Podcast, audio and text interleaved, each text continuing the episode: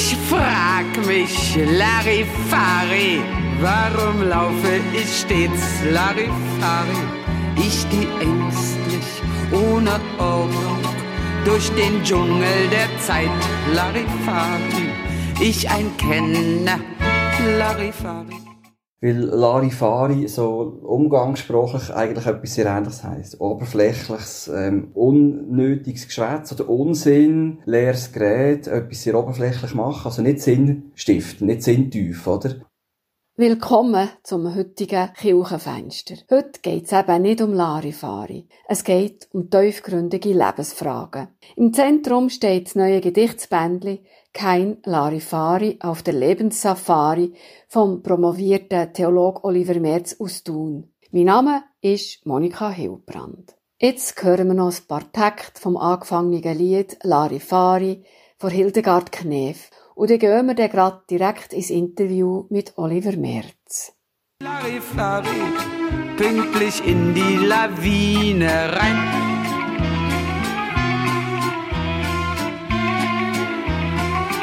Und so fall ich Larifari in die Gletscher hinein, Larifari. Und ein Fremder der mich rausholt, wird zum Freund, also gleich Larifari. Und schon lieg ich ihm zu Füßen und ich schwör ihm zur Stund ewige Treue. Und so lauf ich Larifari wieder mal in Lawinen rein. Oli, wer bist du? Ich bin der Oliver Merz, ich wohne in Thun mit meiner Familie, bin verheiratet, habe drei Töchter tolle Familie. Ich bin promovierter Theologe und ähm, nachher wird es schon komplizierter, weil ich auf unterschiedlichsten Arbeitsfeldern tätig war und auch heute bin. Oliver Merz beschäftigt sich schon jahrelang mit dem Thema Inklusion. Er hat neu ein Institut gegründet, ein Institut inklusiv. Also einerseits denke ich halt, Kirchen könnten in der Gesellschaft wirklich eine Vorreiterrolle einnehmen zu dem Thema. Sie haben sehr inklusive Grundlagen, die Evangelien, die theologischen äh, Überzeugungen, die wir eigentlich als Christenheit haben, die reden sehr stark davon, dass wir Ausgrenzte einbeziehen, dass Gott einbezieht in die Gemeinschaft, dass er die Gemeinschaft stiftet und Menschen zusammenbringt, die sich nie würden suchen. Das sehen wir schon in den biblischen Texten, wie man dort gerungen hat, mit dieser Vielfalt irgendwie zu rankommen, das Reflektieren, dürfen jetzt die auch dazugehören, die sind doch ganz anders. Und da sehe ich das Potenzial, das Kirche wie kann zeigen, schau, so könnte das gehen. Also hier gäbe es interne Möglichkeiten und andererseits können die Kirche auch lernen, ihre Rolle in der Gesellschaft ähm, neu zu überdenken und vielleicht auch die Chancen zu nutzen, die sie hat. Ähm, als Player, ich sage mal, als Inklusionshelfer, oder, mit diesen Erfahrungen, mit Generationen, mit Ausländern, mit Kindern, äh, mit verschiedenen Geschlechtern. Einfach so viele Erfahrungen eigentlich im Umgang mit Verschiedenheit und schwierigen Lebensumständen, wo eigentlich Kompetenz wäre in dieser Gesellschaft, wo die Gesellschaft eigentlich könnte brauchen und ich glaube, der Fall gewesen wäre. Aber Kiel ist zum Teil halt auch ein Ort, wo sie nicht gefragt wird, wo sie auch Glaubwürdigkeit eingebüßt hat. Und da sehe ich natürlich viele Chancen für Kirchengemeinden, aber auch für Kantonalkirchen zum Beispiel, für, ja, für Gesamtkirchen viel dazu zu gewinnen. Und genau dort nie möchte eigentlich das Institut auf vielfältigen Beitrag geben und ähm, einfach zur Verbesserung beitragen von den Situationen an verschiedenen Orten. Wir lassen kurz ein paar Takte in Inklusionssong rein. Er heisst Anderssein vereint. Er ist im Jahr 2015 in Deutschland aus einem Projekt entstanden.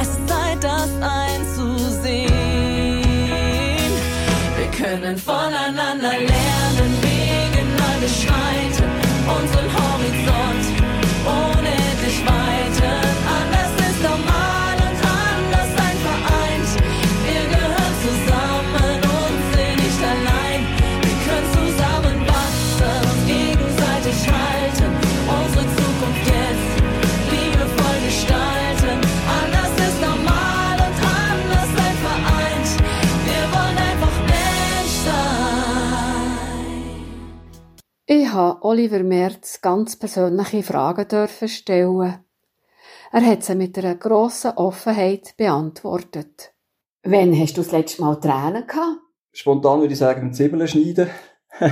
aber das, das ist nicht besonders äh, sinntief. Aber beim letzten Mal Zwiebeln schneiden. Aber, ähm, ja, ehrlicherweise auch dann, wenn, wenn eines von unseren Kindern leidet, dass, ähm, ja, wenn man merkt, da geht es einem wirklich nicht gut, das bewegt mich recht schnell zu, zu Tränen. Was bringt dich zur Weissglut? Ja, spontan würde ich sagen, Egoismus. Also ich kann es nicht gern, wenn man ähm, nur an sich denkt und vor allem den Schwächeren übergeht, also wenn die Stärkeren die Schwächeren übergehen. Ähm, vielleicht sind manchmal auch die Schwächeren die scheinbar Stärkeren. Also einfach, dass sich ähm, ja, über alles wegsetzen, das, habe ich, das, das macht mich wirklich verrückt. Was verstehst du unter Solidarität?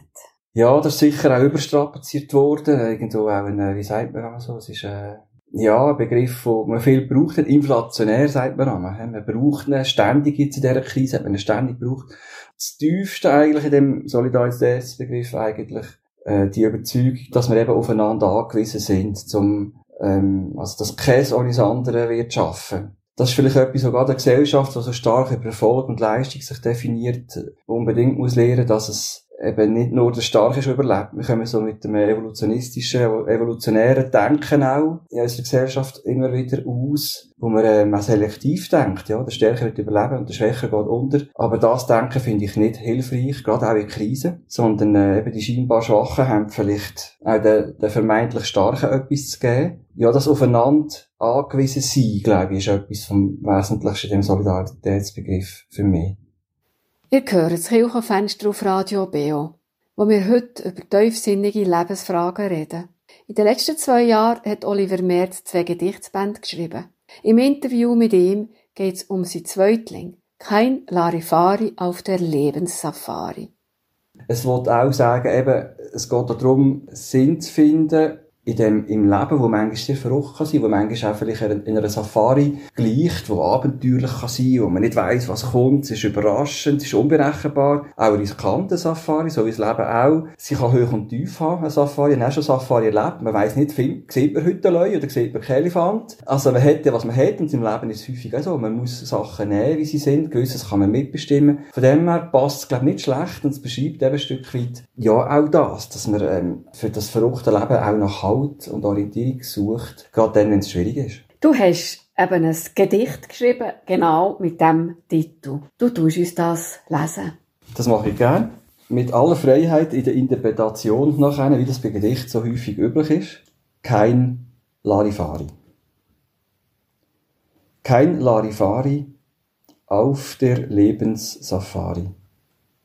Durch die Alltagskalahari Selten nützt ein Sport Ferrari. Manchmal gibt's aber Gambari und ein Buffet inklusive Calamari. Wenn sie feiern im Anzug oder Sari zu lebhaften Klängen einer Stradivari.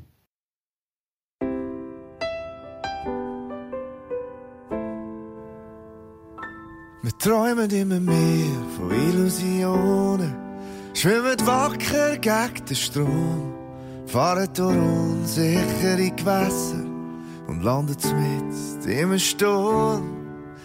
Mit allen Wasser sind wir aus allen Wochen gefallen. Jetzt können wir Steuer nicht mehr umreissen. Der Wind hat dreht, aber du sagst mich auf für das. Komm die Fest, es wird, will die Überfahrt, du seist mit. Ich hoffe für das, glaubst du das?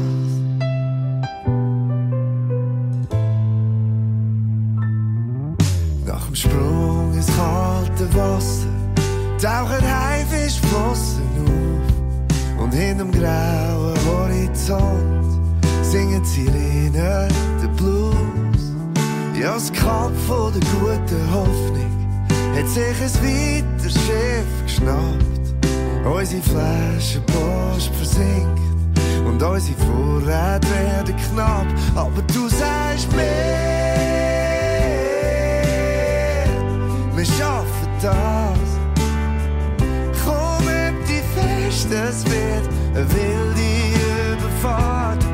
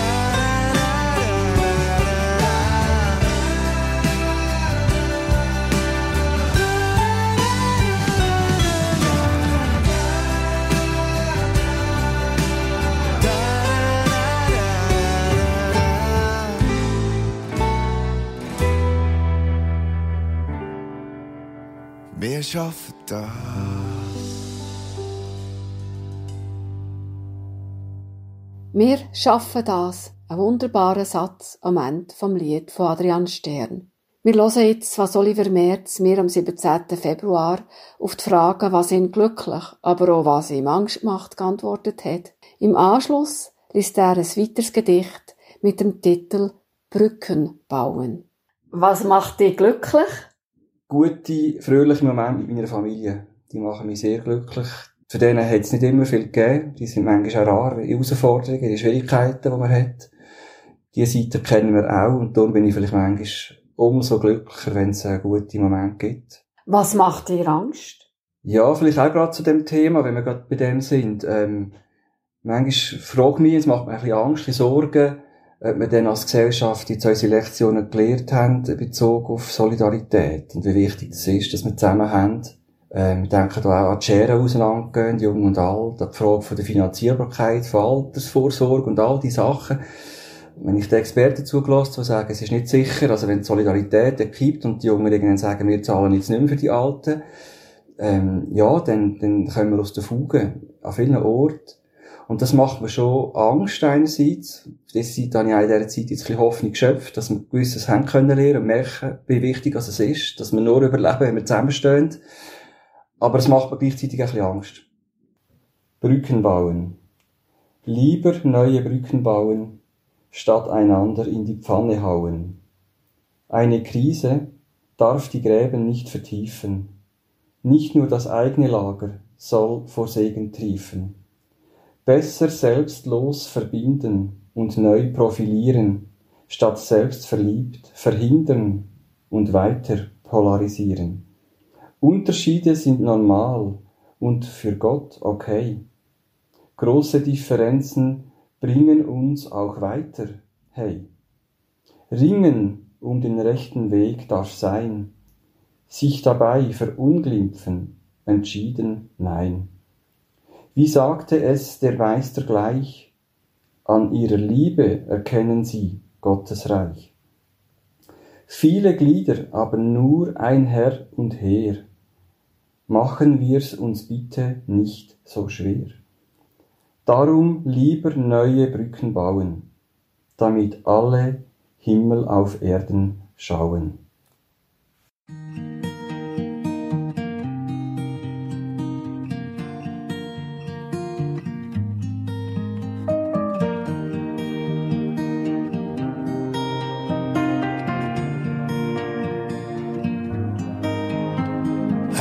Haus und Sicherheit, ein Ring in Ewigkeit, ein Mensch, der immer bleibt, Vernunft für alle Zeit.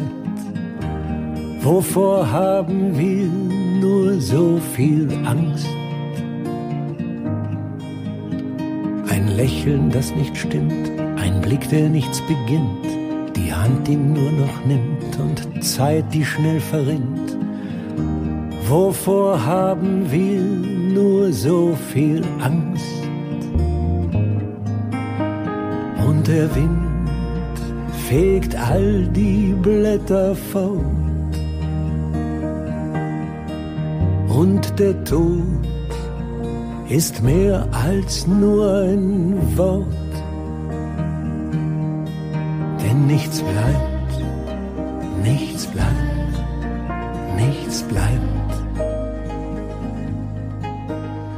Kein Ring, kein Gold, kein Leid. Nichts bleibt, nichts bleibt, nichts bleibt. Es wird Zeit zu leben, endlich Zeit, Zeit zu leben.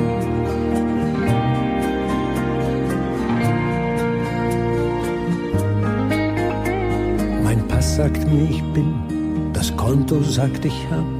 Die Fotos und das Kind zeigen, ich war immer da.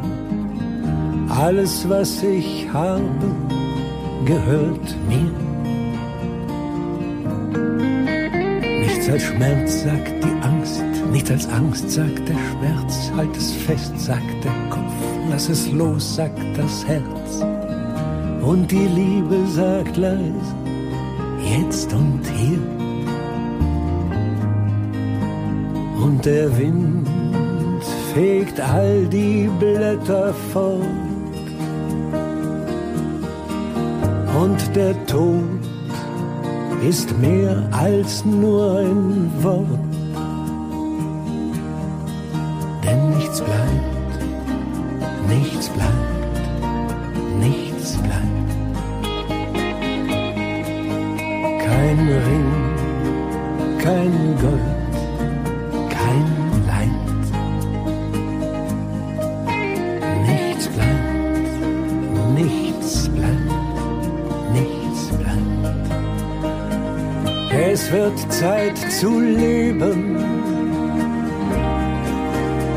Endlich Zeit,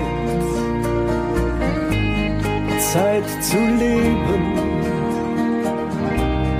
endlich Zeit. Es wird Zeit zu leben, endlich Zeit, Zeit zu leben,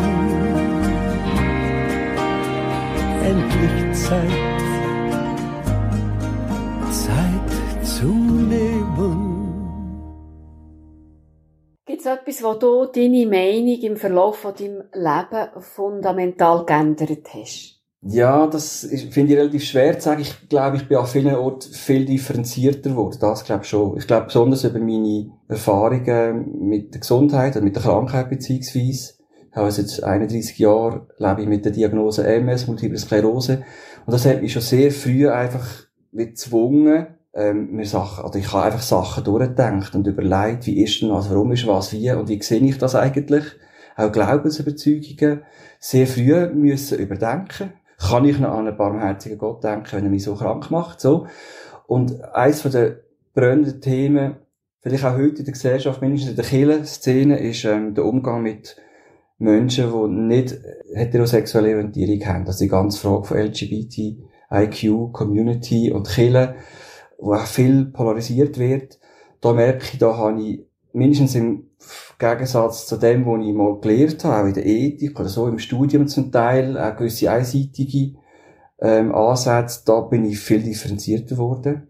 Habe müssen differenzierter werden, habe ich die doch gehabt. Es ist wichtig, sich gewisse können durchdenken.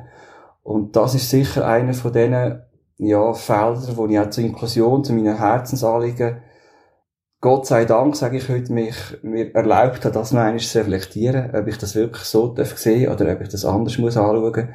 Und bin dir sehr dankbar, dass ich die Reflexionen mir ähm, zugemutet habe.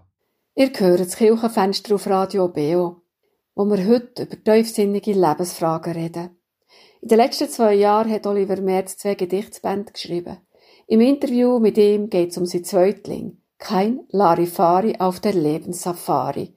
Ich habe ihn als einen differenzierten und offenen Mensch gelernt kennen, der den schwierigen Fragen nicht ausweicht, sondern noch auf den Grund geht. In deinem Gedichtsband hast du noch Titel wie Gleichwertig anders. Kannst du ein bisschen über deine Erfahrung erzählen, über deine persönliche Erfahrung, vor allem was Gleichwertig anders angeht?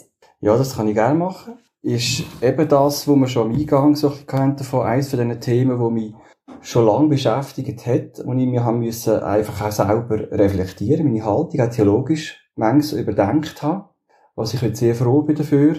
Dort geht es eben um das Thema bei gleichwertig anders, ähm, um, um die Frage von der sexuellen Orientierung und, und Kirche und Theologie. Das sind äh, die, ja, die herausfordernden Themen, wo auch Kirchen spalten zum Teil, wo Menschen auseinanderbringen. Ich habe erlebt, dass auch Familien, Beziehungen auseinanderbrechen an dem Thema und bin schon als junger Mensch, noch im, schon im Studium, dort mal konfrontiert mit den ersten Kontakt zu Menschen, die einfach nicht heterosexuelle Orientierung haben und sich mir gegenüber geöffnet haben. Als erster Mensch überhaupt, das erste Gegenüber. Ja, das ist dann weitergegangen, bis ich nachher im pastoralen Alltag einfach, ja, genau, Menschen in meiner eigenen Killenbank hatte, die Spannungen aufgekommen sind. Und mit dem Thema habe ich lang gerungen, überhaupt ein Gedicht zu machen. Ich habe zwar viel Erfahrung, pastoral, seelsorglich, ich habe viel Not gesehen, in der Kirchenszene insbesondere, wie Leute ausgrenzt werden, aus der Familie ausgestoßen werden, wenn sie schwul oder lesbisch sind, queer sind. Das hat mich extrem beschäftigt. Ich habe einfach gemerkt, im Kirchenalltag habe ich eigentlich mit allen versucht umzugehen, alle versucht aufzunehmen, was eigentlich für schwierige Lebensumstände sind. Und zu dem Thema ist es in der Kirche schwierig geworden. Schwieriger als sonst. Und, ähm, ja, ich habe persönlich kann fast sagen, an dem gestrandet, pastoral gemerkt, ich, ich, es wird mir meine Existenz kosten, wenn ich jetzt die Haltung weiterziehe, wenn ich mich öffne und versuche, diesen Menschen Türen offen zu behalten, dann gefährde ich auch meine Stelle, meine Existenz. Es ist wirklich sehr existenziell geworden. Und es ist eines von den letzten Gedichten überhaupt jetzt in diesen zwei Büchern gesehen über die Zeit, weil ich lange einfach nicht gewusst, wie ich das formulieren kann. Es hat mich so fest beschäftigt, emotional, dass ich es fast nicht in Wort fassen konnte. Und hast dann irgendwann vorzu gewagt und angefangen zuerst einfach in meinem Kreis teilen von, ich sage jetzt mal, betroffen, also von Menschen, die direkt mit diesen Themen äh, im Alltag stehen. Und ich sage jetzt mal, betroffen sind, der Begriff finde ich ein bisschen ambivalent, ein bisschen zwiespältig. Aber ich habe es ihnen zuerst gezeigt und gesagt, du deck das, eure Erfahrung, eure Emotionen, eure Erlebnisse, eure Haltung, erleben ihr das so, wenn ich das da zusammenfasse. Und wir haben dort und dort noch ein bisschen geschoben. Ich weiss, der Titel ist eigentlich so eine Diskussion entstanden. Ich dachte, ah, der Titel muss ein bisschen anders heißen. Und selbst den haben wir noch im Austausch miteinander, mit Pfarrpersonen, mit äh, eben Menschen, die einfach aus der LGBTIQ-Community kommen, zusammen so ein bisschen noch finalisiert. Und wenn ich gemerkt, und als das so zusammen war, habe ich das erste Mal gedacht, jetzt kann ich es mal zeigen. Und das, ich glaube, das erste Mal in einem Unterricht mit Studierenden gezeigt. Not is noch, habe ich dann nämlich Mut gefasst, um zu sagen, mal, ich glaube, es ist jetzt auch ein Stück mein Auftrag, auch das Gedicht in das Buch hineinzunehmen, darum ist dann auch drin gewesen. Ich habe überlegt, ob ich das wirklich getraue. Und, ähm, jetzt ist es drin und, ähm, bin eigentlich dankbar, dass ich es, dass ich es gewagt habe. Du uns das Gedicht mal lesen? Tue ich gerne, ja. Gleichwertig anders. Sie sind anders gleich orientiert. An ihrem Innern wurde viel hantiert. Lange wurde das tabuisiert. Mindestens geschickt kaschiert. Einige Kirchen tun sich schwer. Sie winden sich hin und her. dreschen die Dogmen leer, spalten sich und leiden sehr. Diese sagen, in der Bibel steht's doch klar, sie sind sowieso ganz sonderbar. Jene fragen, ist das alles wirklich wahr? Fairer Dialog ist in dieser Atmosphäre rar. Ihr Weg ist eh schon schwer und steil, hält der Abgrund sie vernichtend feil, kippt sie Gott echt aus dem Heil, ist Gnade nicht auch ihr Rettungsseil? Geht's um schlimme Sünde oder hat's natürliche Gründe? Hat man Angst um seine Pfründe? Was, wenn die Liebe über allem stünde? Ist es eine Frage der eigenen Brille, ändert's auch nicht mit mehr Stille. Dagegen gibt's auch keine Pille. Für eine Klärung fehlt oft der Wille. Vielerorts schützt man sie rechtlich. Warum denn so verächtlich? Manches erklärt sich geschichtlich. Es einfach aussitzen rächt sich. Auch wenn offene Fragen bleiben, es braucht ein Ende für das Leiden. Fertig mit Verstoßen und Meiden. Gott will uns alle gemeinsam weiden.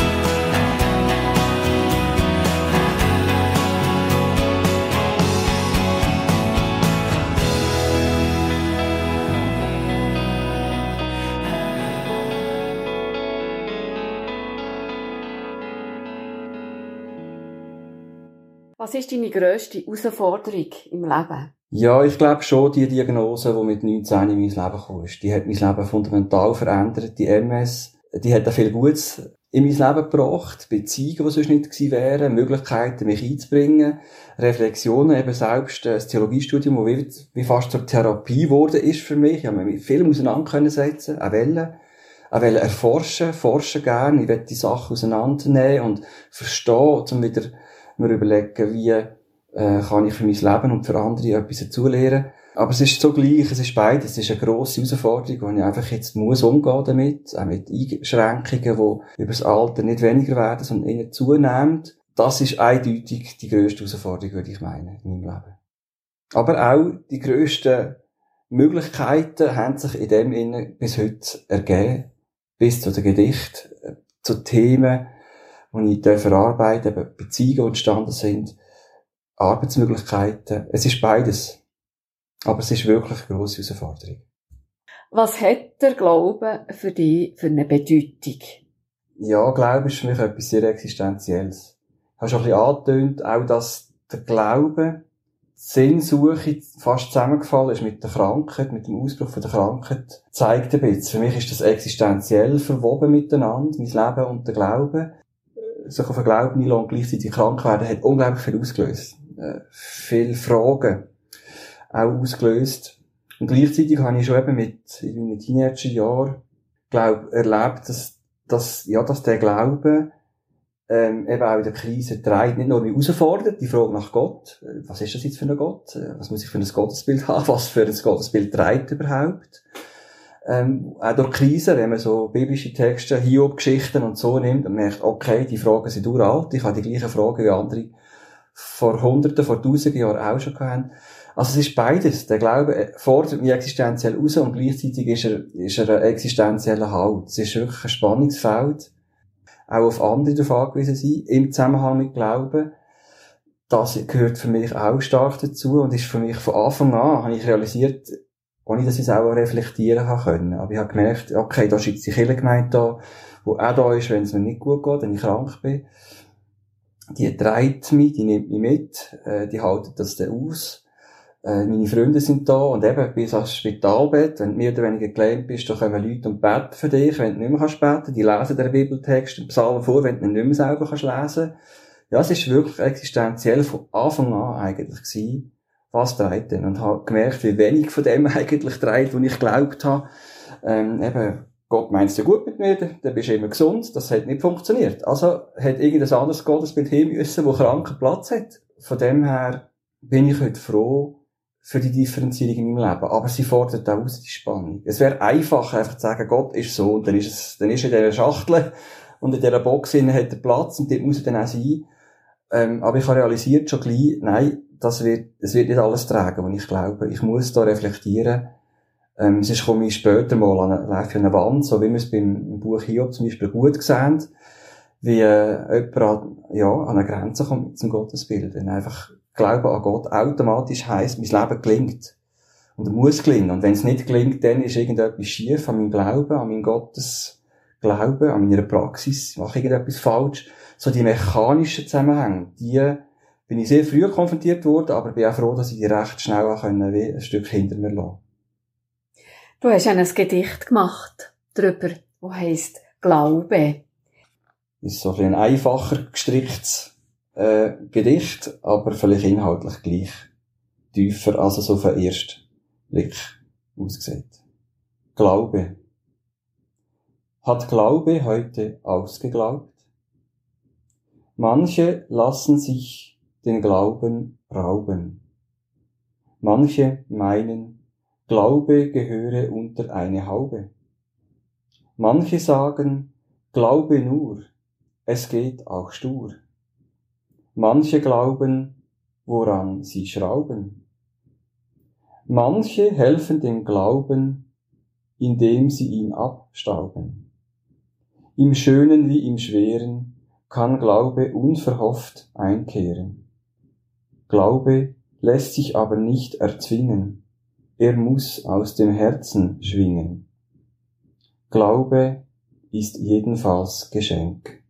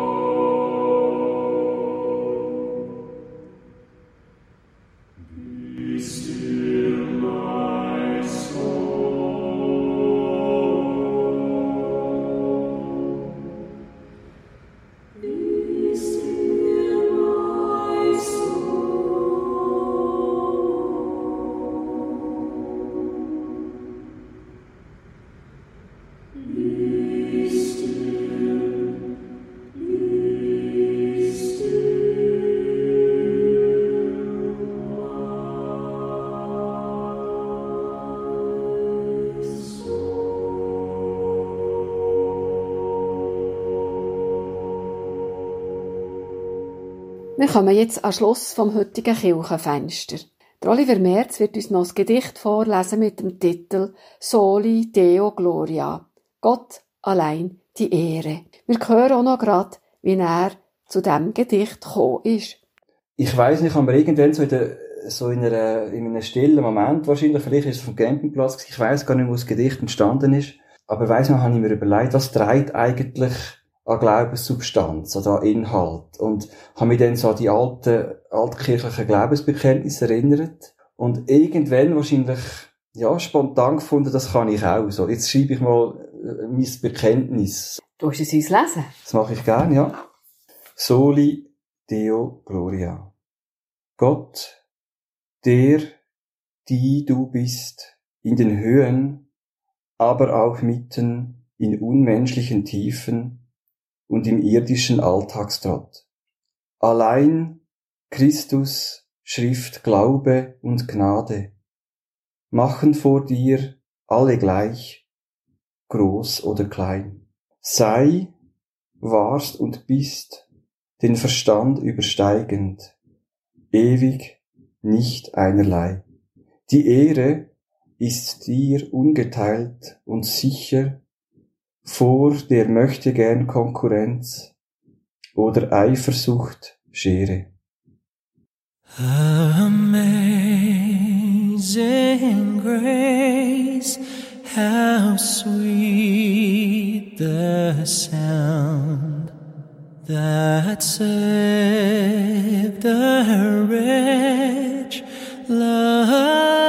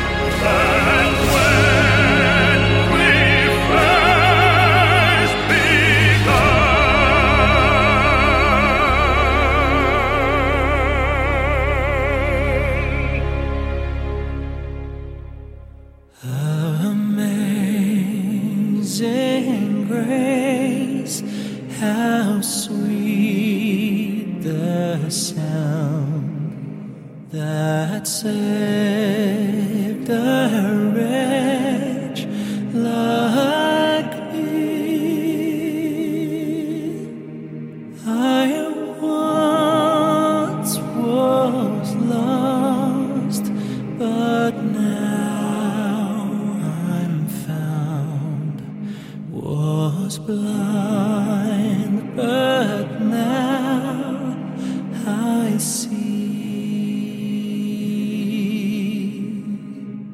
Ihr habt Radio Beo Kirchenfenster kein Larifari auf der Lebenssafari mit Oliver Merz aus Thun gehört. Das Gedichtsbändli ist im normalen Buchhandel erhältlich. Und wer sich für das Institut inklusiv interessiert, findet viele Informationen auf der Homepage www.institutinklusiv.ch. Und wer die Sendung noch einmal hören will, kann das auf der Kibeo Homepage www.kibeo.ch machen. Die nächsten Kibeo Kirchensendungen auf Radio Beo hören ihr am nächsten Sonntag am Morgen um 9 Uhr. Dann kommt der Gottesdienst aus der reformierten Kirche Frutigen mit der Predigt vor Colette Staub. In einer Woche ist ab der 8. wieder der Kirchenabend mit Kirchenstübli und Kirchenfenster von Uli Hering nachher. Dort geht's um einen unvergesslichen Theolog Karl Barth. Jetzt geht's normal mit dem Radio Beo Programm weiter und ich wünsche allen einen schönen Abend. Von euch verabschiedet sich Monika Hilbrand.